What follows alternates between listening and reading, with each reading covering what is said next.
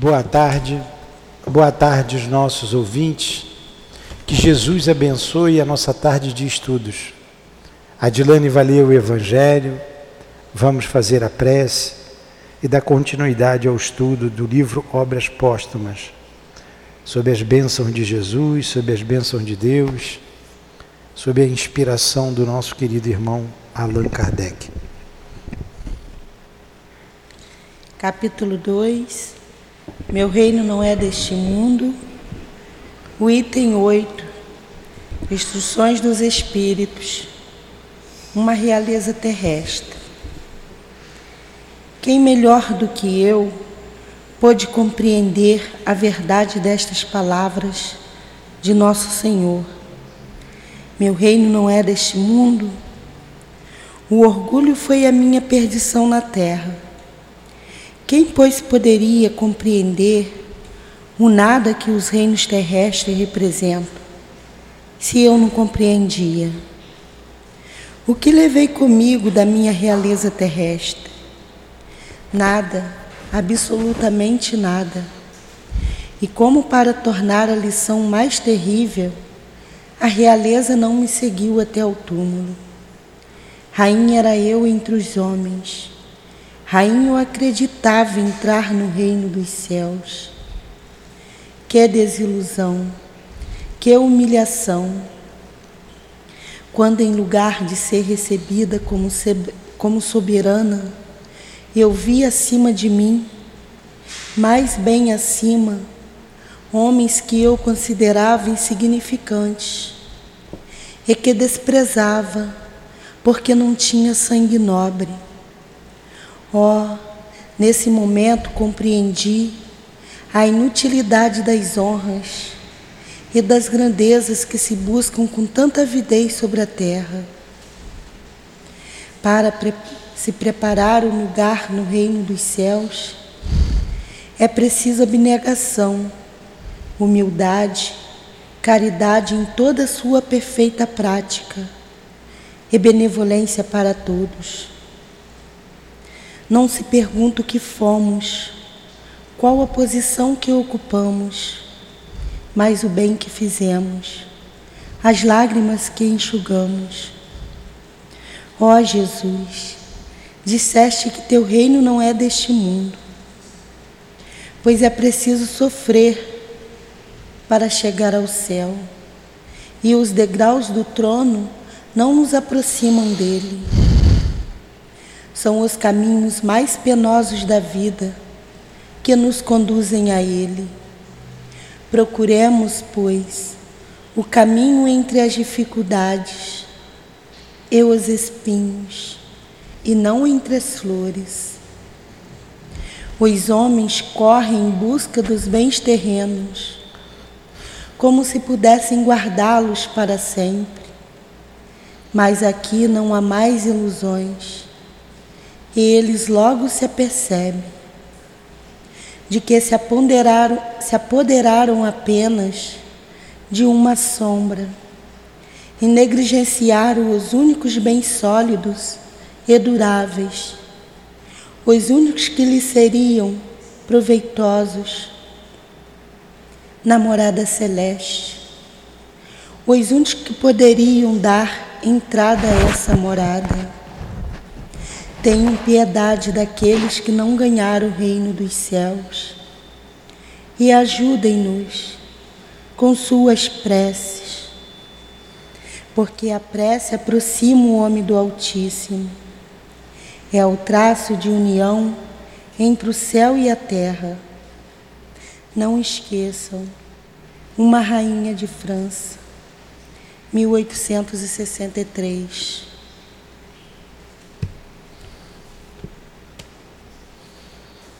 Querido Jesus, nos inspire através dos nossos benfeitores, do nosso irmão Allan Kardec, que escreveu este livro, que foi lançado após o seu retorno à pátria espiritual. Nos inspire através do altivo diretor desta casa, através desse espírito que acabou, acabamos de ouvir a mensagem. Nos inspire sempre, Senhor, para compreendermos a doutrina espírita e praticá-la. Que seja então em nome da direção espiritual da nossa casa de amor, do altivo, com a coluna de espíritos que nos dirige aqui. Que seja em nome de Allan Kardec, de Leon Denis, das nossas irmãs queridas, que seja em nome do amor, que seja em nome do nosso amor, mas acima de tudo, em nome do amor de Deus, nosso Pai, e de Jesus de Nazaré, que damos por iniciado os estudos desta tarde. Que assim seja.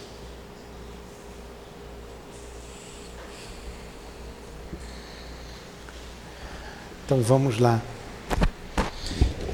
nós paramos no item 52, sobre os médiums curadores. Vai, Edilane, pode ler. Tem que tirar aquele pano dali. Qual página? Depois a gente bota aquela Item 52, Edilane. Está na página 72. Médiuns curadores. Ah, tá. O senhor voltou, né? É. Este gênero de mediunidade consiste na faculdade que achou? algumas pessoas possuem de curar pelo simples toque, pela imposição das mãos, pelo olhar em gesto, mesmo sem o concurso de qualquer medicamento. Esta faculdade tem incontestavelmente seu princípio poder, seu princípio no poder energético. Desde que difere, entretanto, pela energia e a instantaneidade da ação, enquanto que as curas magnéticas exigem um tratamento metódico mais ou menos longo. Quase todos os magnetizadores estão aptos a curar. Se sabem se manter convi convenientemente. Eles têm a ciência adquirida. Nos médios curadores, a faculdade é espontânea e alguns a possuem sem ter jamais ouvido falar do magnetismo. Entendeu, Adilane?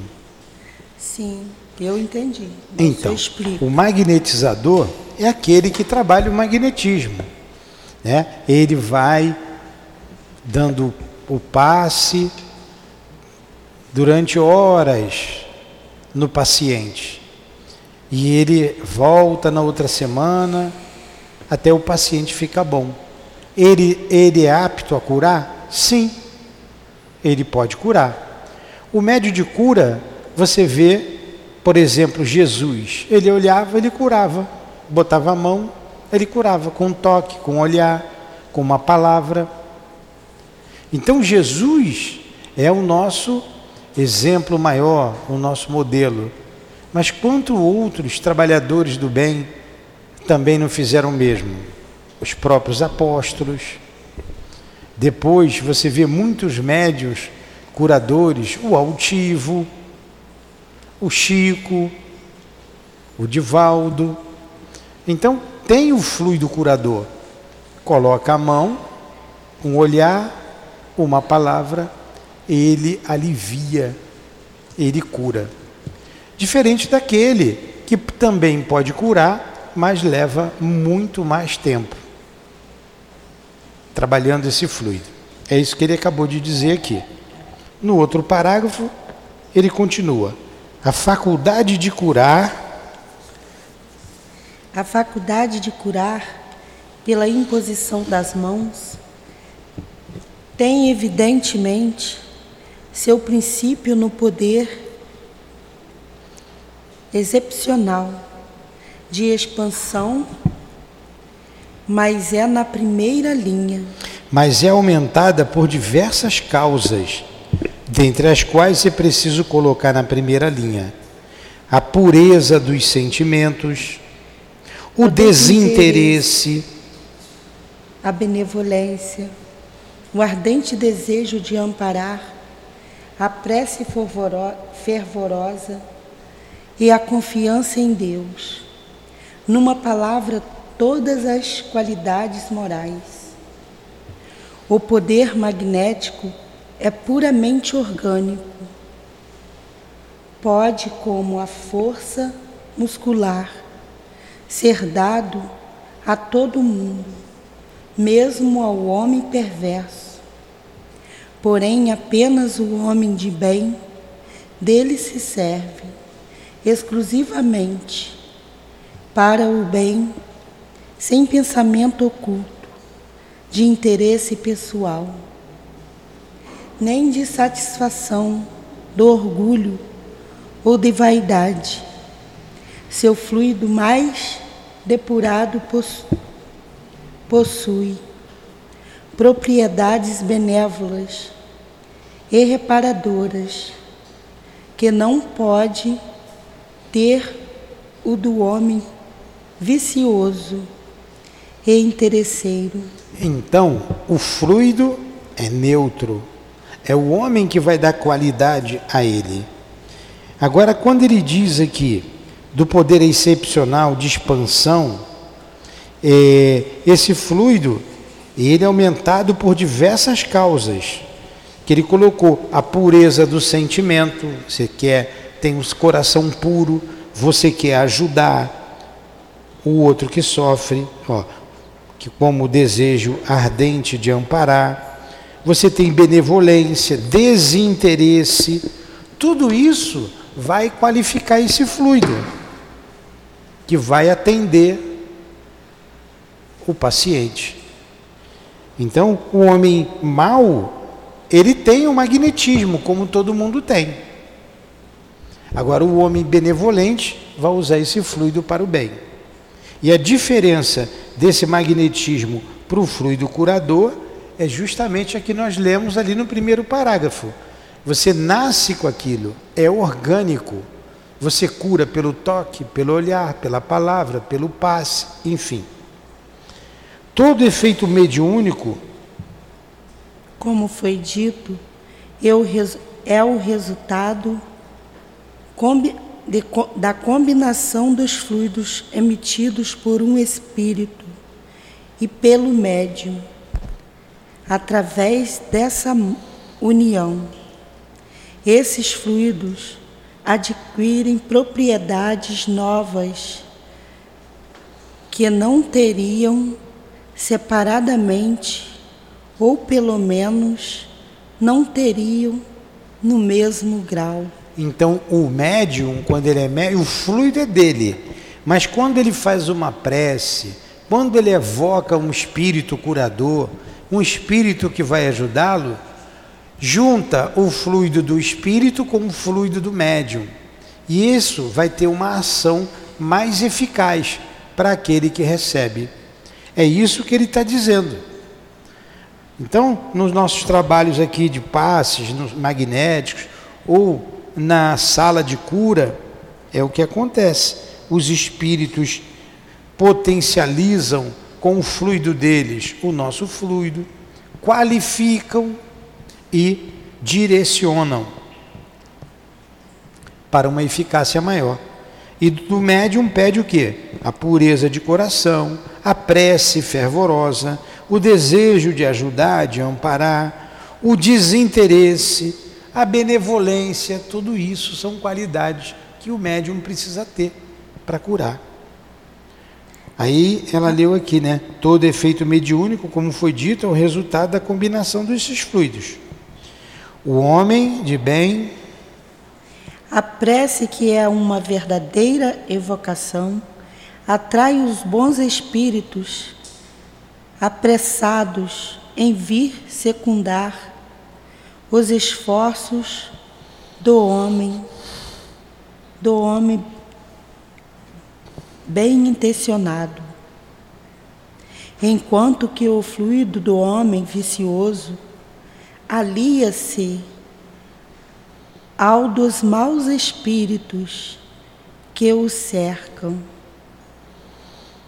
O homem de bem que não tivesse o poder fluídico não poderia, portanto, senão pouca coisa por si próprio. Apenas poderia pedir a assistência dos bons espíritos, porém sua ação pessoal é quase nula, num grande poder fluídico aliado à maior soma possível de qualidades morais, pode operar verdadeiros prodígios de cura. Então, você aliando essas qualidades morais, você vai dar a tua energia, porque a energia sai de você, é o seu pensamento, é a sua vontade, é o seu sentimento. Se você tiver um bom sentimento, uma vontade grande de ajudar, um bom pensamento, claro que o fluido sai com qualidade. Se você está com raiva, se você está com inveja, se você está com é, depressivo, que tipo de fluido que vai sair? Essa energia que sai de você é impregnada desses sentimentos. E você não vai poder fazer nada com isso. Ou quase nada. Você não vai poder ajudar ninguém. Entenderam? Então, esse aí é o médium curador, que trata lá na, no livro dos médiuns também. Vamos lá, número 53. A ação fluídica é, além disso, poderosamente secundada pela confiança do doente. E em Deus recompensa, frequentemente, sua fé pelo sucesso. Tem um outro fator da cura, é aquele que recebe. Aquele que recebe a ação fluídica, ela vai ter uma potencial, um potencial curativo muito maior com as, pela sua fé. Quantas vezes Jesus disse: "A tua fé te curou"? Quantas vezes, né? Então entra a aquele que está recebendo. Vamos lá. Só a superstição pode associar uma virtude a certas palavras e espíritos ignorantes ou mentirosos só podem entreter-se com ideias semelhantes prescrevendo fórmulas quaisquer. Então ele está dizendo aqui, olha, fórmulas cabalísticas é somente um espírito inferior, ou mentiroso, ou ignorante, que vai dizer que determinadas palavras vão curar. Então o fluido está na pessoa, não está nas palavras. E isso é somente superstição. Como ele disse, ó, só a superstição pode associar uma virtude a certas palavras. E espíritos ignorantes ou mentirosos só podem entreter-se com ideias semelhantes, prescrevendo fórmulas quaisquer. Ah, reza essa novena aqui dez vezes que isso aí vai te curar. Não são as palavras. Isso... Hã? É isso aí. Tá? Vamos lá, continue. Entretanto, pode acontecer que, para pessoas pouco esclarecidas e incapazes de compreender as coisas puramente espirituais, o emprego de uma fórmula de prece ou de uma prática determinada contribui para lhes dar confiança. Nesse caso, não é a fórmula que é eficaz, mas a fé que é aumentada pela ideia associada ao emprego da fórmula.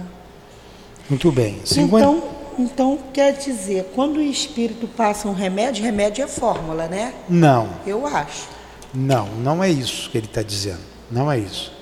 O remédio, o remédio é uma droga que vai atuar naquela doença. A fórmula é que ele está se referindo. Olha, ande sete passos para a direção norte do continente.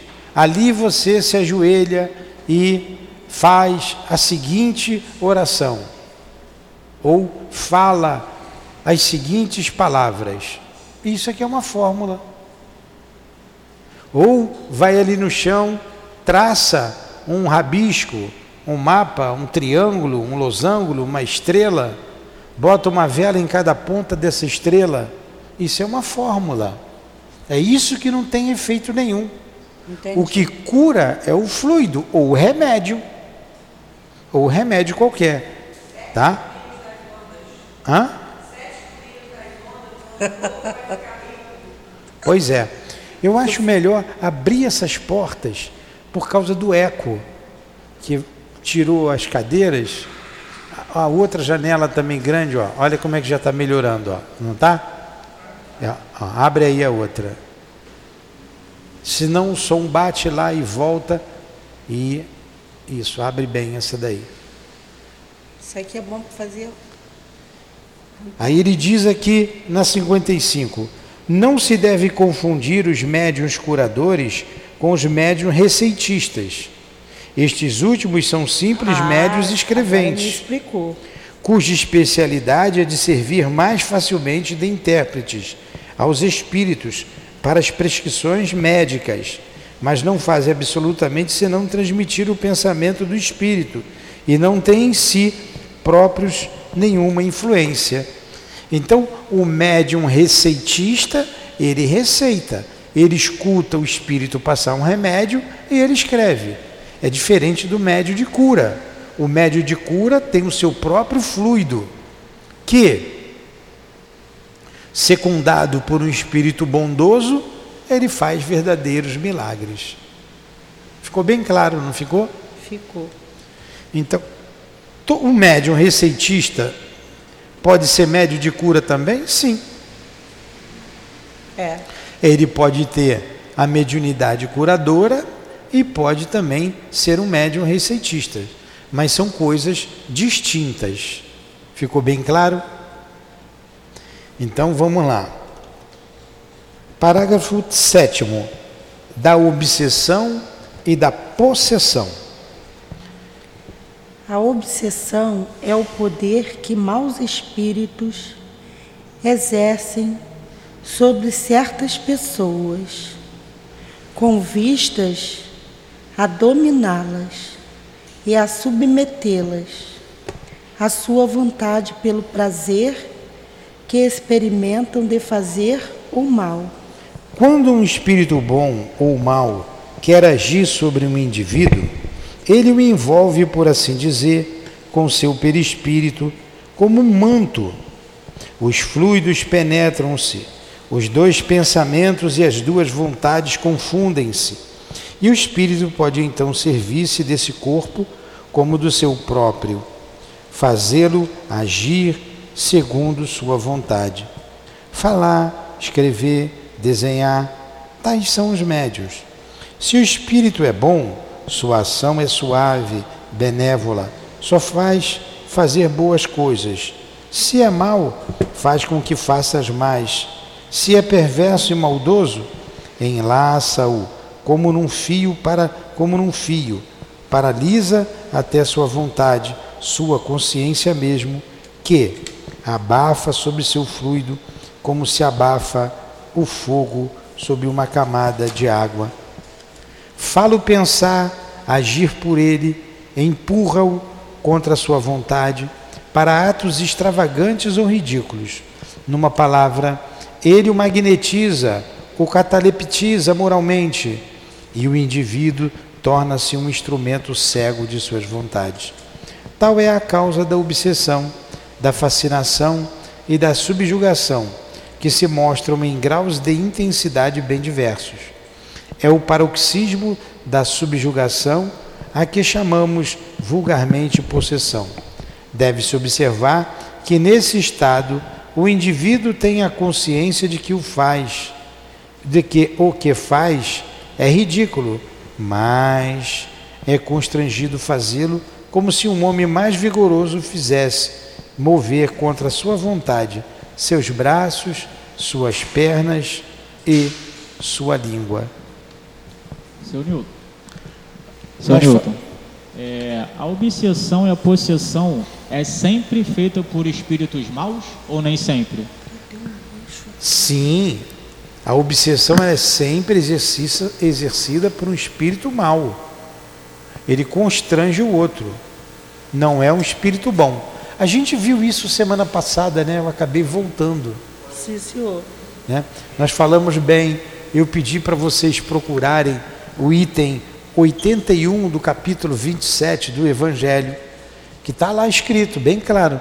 Ó, a obsessão. Me dá ali o Evangelho, por favor, Adilânia. Está aqui, ó. Capítulo 27, a gente viu semana passada. Eu aqui não marquei corretamente aqui, né? Acabei voltando. Mas não tem problema. É o capítulo 28, aliás. O item 81. Eu pedi para vocês assinalarem. Ó, a obsessão é a ação persistente que um mau espírito exerce sobre o indivíduo. Pergunta: cadê o microfone? É. Ah, foi na aula dos médios? Ah, tá. Então tá aqui, ó. A obsessão é a ação persistente que o mau espírito exerce sobre um indivíduo. O Kardec colocou aqui a mesma coisa, com palavras diferentes, quando ele diz assim, ó, no item 56. Ele está me posando, eu, eu tenho medo de mosquito, desse negócio. A obsessão é o poder que os maus espíritos, está aí, ó, exercem sobre certas pessoas com vistas a dominá-las e a submetê-las à sua vontade, pelo prazer que experimentam de fazer o mal. Isso que é obsessão. Né? E ela tem graus. Tem a, a subjugação, que eles chamam de possessão. A subjugação e possessão é a mesma coisa. Você tem a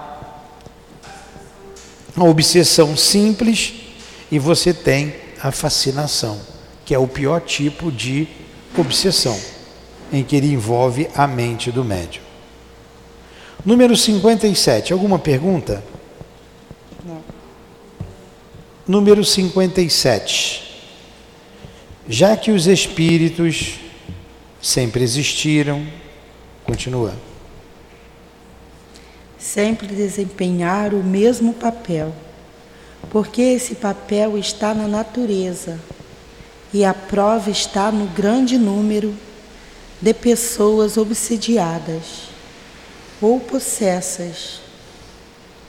Se eu, quis, se eu quiséssemos, antes que estivessem em questão os espíritos ou que nos nossos dias nunca tivessem ouvido falar de espiritismo, nem de médiuns. Então sempre existiu obsessão, independente de você acreditar nos espíritos ou não. E nem sempre, mesmo que se não tivesse falado de espíritos ou de médios. Aí ele está dizendo, a ação, ó, a ação dos espíritos bons prova, ou maus. Prova disso euzinho aqui. Eu não, não conhecia doutrina espírita nenhuma. Exatamente. entendeu? E os espíritos não deixavam de agir sobre você. Não deixava, é. A ação dos espíritos bons ou maus é, portanto, espontânea. É da vontade deles, é espontâneo. A dos maus produz uma multidão de perturbações na economia moral e mesmo física, que por sua ignorância da causa verdadeira, atribuía-se a causas errôneas. Ontem mesmo chegou aqui na casa umas pessoas, médiums da casa, que se afastou do trabalho, se afastaram do trabalho, e que chegou incomodada com o espírito junto deles. Então era a ação do mau espírito e quando você deu o passe, eles melhoraram. Não lembra de ontem? É isso aqui que aconteceu. Exatamente isso aqui. Ó. Então a ação dos espíritos bons ou maus é, portanto, espontânea. A dos maus produz uma multidão de perturbações na economia moral e mesmo física, por uma ignorância da causa verdadeira, atribuía-se a causas errôneas. Então, a presença de um espírito mau produz o mal-estar, o incômodo. Os maus espíritos são inimigos invisíveis, tanto mais perigosos quanto não se supunha a sua ação. O Espiritismo coloca-os a descoberto e vem revelar uma nova causa de certos males da humanidade. Conhecida a causa, não se procurará mais combater o mal por meio por meios que se sabe daqui em diante inúteis, procurar-se-ão os, os mais eficazes. Ora, que é que fez descobrir esta causa? A mediunidade. É através da mediunidade que esses inimigos ocultos traíram sua presença. Ela fez por eles o que o microscópio fez pelos infinitamente pequenos. Vê Re... de novo, Sanilton, o espiritismo daí que eu não, pode eu ler. não entendi. Isso. Então lê aí você, pode ler. O espiritismo colocando-os a descoberto. Colocando os espíritos a descoberto. Vai. Vem revelar uma nova causa a certos males da humanidade, conhecida a causa não se procurará mais combater o mal por meio que se que se sabe daqui em diante daqui em diante inúteis procurar-se-ao os mais eficazes não entendi isso aí o que, que é então sabendo da causa de alguns males que a obsessão ocorria passou a se atuar na causa de maneira mais eficaz. É, por exemplo, antes diziam que determinadas determinadas é, perturbações na cabeça das pessoas era obra do demônio. Ah, foi o demônio que é o demônio que faz isso. Se torturava e até se queimava as pessoas como feiticeiros, como bruxos, bruxas. E na verdade aquilo nada mais era do que a ação de espíritos sobre o indivíduo. Isso sempre existiu. Não foi o Espiritismo que inventou os espíritos, não.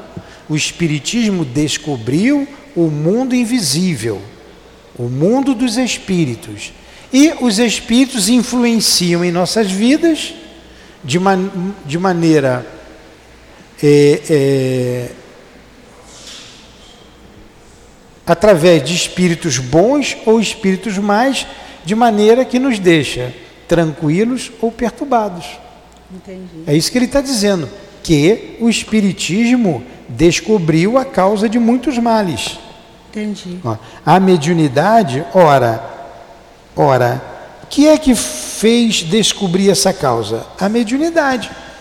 Então, através da mediunidade, se descobriu toda a causa de vários males que afligia a humanidade.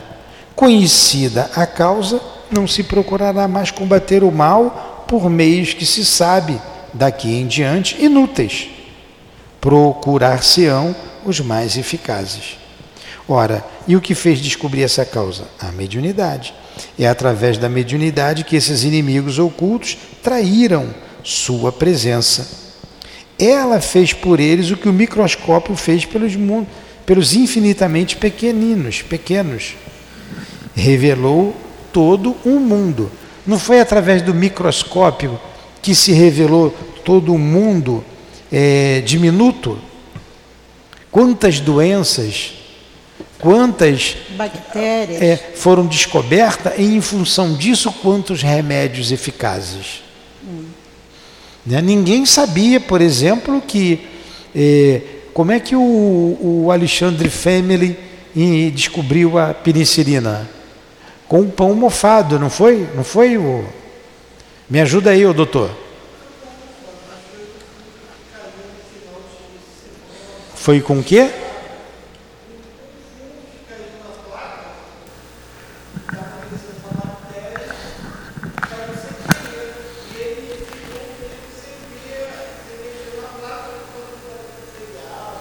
Fala no microfone aí.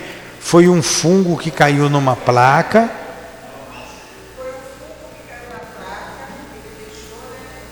Vamos lá.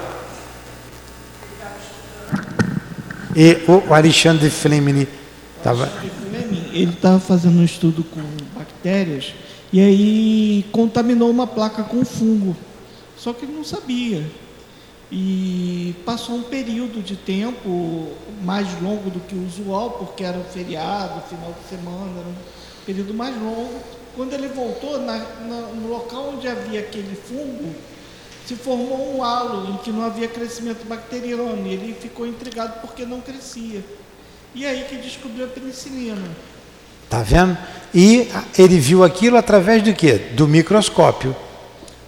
É, ele viu que era um fungo através do microscópio, mas já, já havia crescido a colônia. Ele separou e identificou o fungo usando o microscópio. Quer dizer, na realidade, tudo isso vem de anos de estudo desde o século XIX.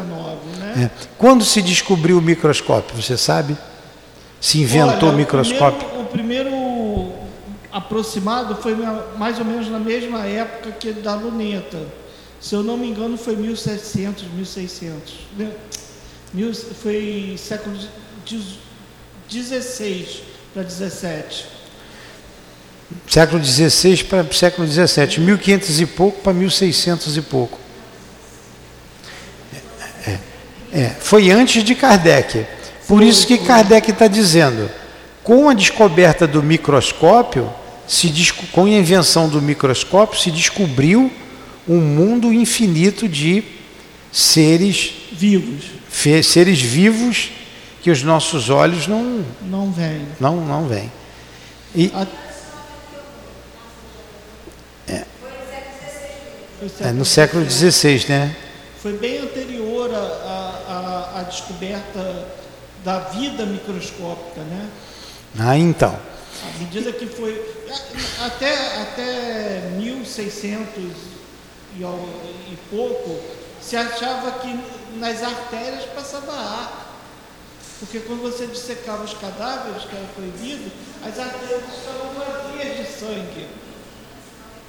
Está vendo? Então, artérias para passar o ar. Então havia todo um desconhecimento de fisiologia, de microbiologia, de patologias causadas, até fizesse a relação entre doença e microorganismo, levou um, bom tempo. É. Se descobriu muita coisa, né? com o auxílio do microscópio. Com certeza. É, é o que ele está dizendo, com o auxílio da mediunidade se descobriu o, os espíritos, o mundo espiritual. Muito bem, essa era a analogia. O Espiritismo não atribuiu absolutamente os maus espíritos. Ele os revelou e deu os meios para paralisar sua ação e, por conseguinte, afastá-los. Então, não foi o Espiritismo que inventou a obsessão ou os maus espíritos, não foi. Ele descobriu os maus espíritos e, com isso, identificou os males causados por esses espíritos aos homens. O que ele deu o nome de uma obsessão. Estou sendo claro? É o Newton. Ah. O Espiritismo para a humanidade foi mais ou menos o, o, o, o, Nossa. Esse aparelho que eu esqueci o nome agora. Microscópio. Ele descobriu coisas que já existiam e o microscópio também revelou coisas que já existiam. Não, ele fez. Não, ele fez uma analogia, apenas isso. Assim como o microscópio descobriu o número dos infinita, infinitamente pequeno, o espiritismo, através da mediunidade, descobriu o mundo espiritual, os espíritos. Foi uma analogia que ele fez. E ele não inventou os espíritos. Até porque foi o próprio fenômeno que se disse, que se revelou, que se disse espírito ou seja, nós somos as almas dos homens que já viveram na terra.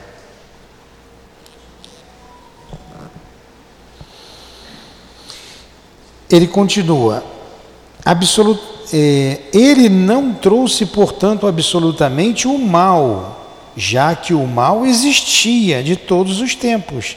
Ele traz, ao contrário, o remédio para o mal, mostrando-lhe a causa. Aí as pessoas dizem que o espiritismo é coisa de demônio. E não tem nada a ver uma coisa com outra. Ele descobriu o mal e dá o remédio para esse mal. Não é com o exorcismo que você vai cuidar das obsessões, não é dando surra de, de, de, de, de como é que é, de espada de São Jorge, aquela planta, não é fazendo eh, rituais que você vai afastar os espíritos dos homens. Não é assim. É através da moralização dos homens e da moralização dos espíritos. Ficou bem claro? Vamos terminando esse item aqui. Uma vez reconhecida a ação do mundo invisível, ter-se-á a chave de uma multidão de fenômenos incompreendidos, e a ciência, enriquecida por essa nova lei, verá abrir-se diante dela novos horizontes, quando ela aí chegará. Quando ela aí chegará? Quando não professar mais o materialismo, pois o materialismo a estanca na sua impulsão e lhe opõe uma barreira intransponível. Então a doutrina espírita vem combater o materialismo. O grande, os grandes males da sociedade vêm através da ignorância. A ignorância é o pior mal que a sociedade pode carregar consigo. A ignorância. E ignorar o mundo espiritual através do materialismo, olha quantas dores, quanto caos traz para a nossa sociedade. A doutrina espírita veio para alavancar o progresso moral da humanidade. A doutrina espírita veio para isso, já que o progresso intelectual acontece normalmente. Vamos parar por aqui?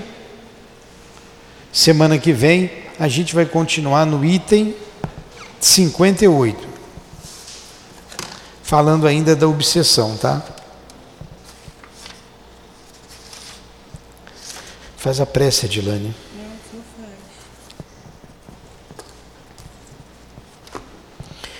Alguma pergunta?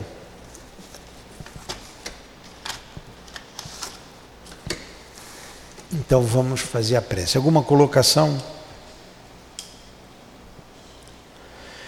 Nós te agradecemos, Jesus, pela tarde de estudos, agradecemos aos nossos benfeitores espirituais a direção espiritual do nosso SEAP, a nossa casa de amor. Agradecemos ao altivo e à coluna de espíritos que nos dirige. Em nome desses espíritos, irmãos e amigos, em nome de Allan Kardec, de Leon Denis, em nome do amor, do nosso amor, mas acima de tudo, em nome do amor de Deus, nosso Pai é que damos por encerrados os estudos em torno do livro Obras Póstumas da noite de hoje. Que assim seja. Graças a Deus.